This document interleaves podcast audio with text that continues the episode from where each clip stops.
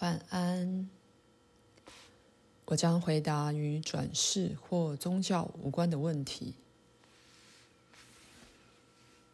问题第五十八：除了你在一九六四年五月四日的第五十节里所给的内在宇宙定律之外，还有其他的吗？有的。但既然我不在本书包含那些，我在另一个时候会把它们给你。问题第四十四：如果你以前没能透过真来说话，你会试着透过别人这样做吗？或不管怎么样，你正在如此做？我也曾透过他人说话。明白吗？这一次的安排早已经做好了。的确，鲁伯不必非得接受这安排不可。如果那样，这资料也会被给出，但以不同的方式。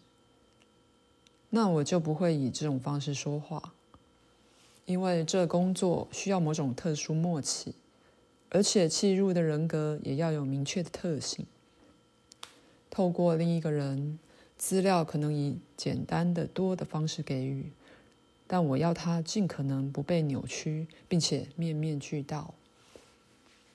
如果鲁伯不能参加，这资料会给一个以你们的话来说还活着的说法者，他也是涉及创造工作的。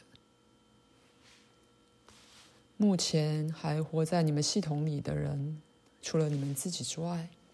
没有一个在过去，我与他有很大的融洽性的这样一个说法者，会大半在梦境收到资料，而把它写在一系列的论述与小说的叙述里。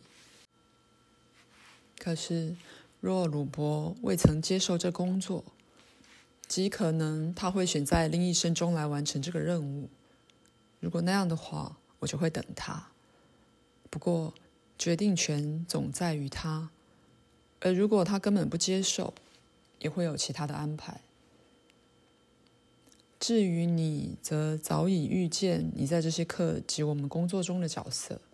多年前，你所画的一幅画，清楚预示了你心灵努力之发展。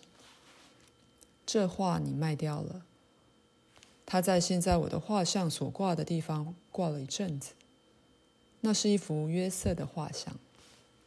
换言之，即你当时直觉的感知到你自己的内在身份，你没在意识层面上觉察到这关联，但你却有意识的觉知这幅画对你的强烈冲击。它也代表你那追寻的，在创造性上没满足的部分，在寻找更进一步的了解与知识。存在于你和鲁伯之间的奇特关系，也是一个先决条件。同时，你的准许与接受也是必要的。如果你一直不肯参与，这课程就不会开始。你们曾与同一个存有相连，虽然你已由它跳开了，但内在的关系加增了可用的能量。可以说，你有助于稳定那电路。你也发动了最初的能量与原动力，来帮助鲁伯自己的能量与动力。这种工作不只使得选择一个个人成为必要，而且是一个必须考虑到许多其他因素的努力。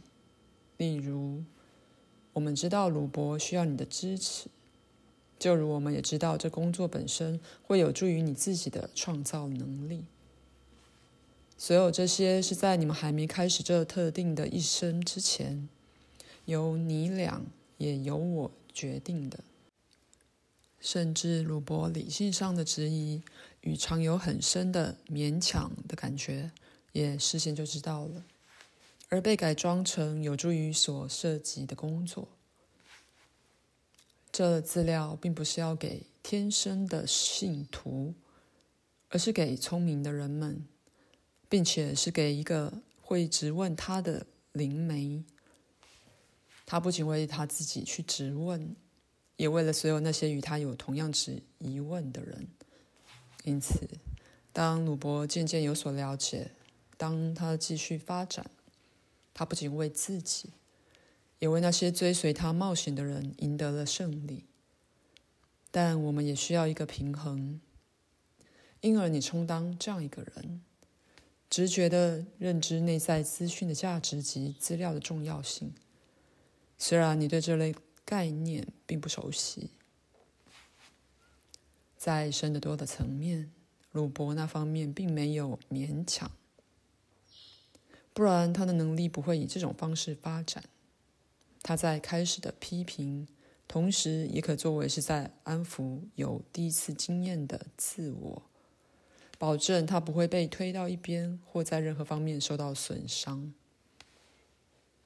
作为灵媒所需的特性，非常像任一个具有强烈创造性的人所需的一样。一个坚强、肯予支持的自我是必要的，尤其是在开始的阶段。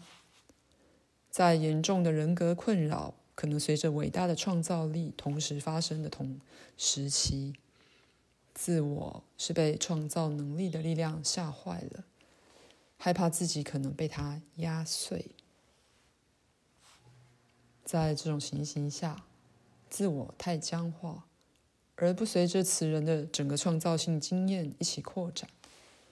当然，这能发生在通灵术这种事上，就如能发生于任何其他的这种创造活动上一样。